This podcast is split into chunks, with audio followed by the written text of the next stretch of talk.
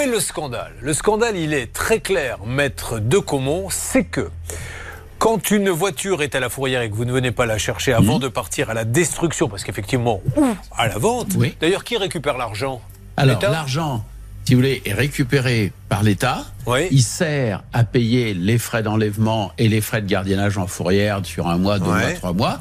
Et le solde est à la disposition du légitime propriétaire. Bon, le scandale vient du fait que l'on doit vous prévenir impérativement. Bien on sûr. doit vous dire attention, votre voiture va être détruite ou vendue, et on doit vous le faire par lettre recommandée Recommandé, adressé à l'adresse de la carte grise. qui figure sur la carte grise.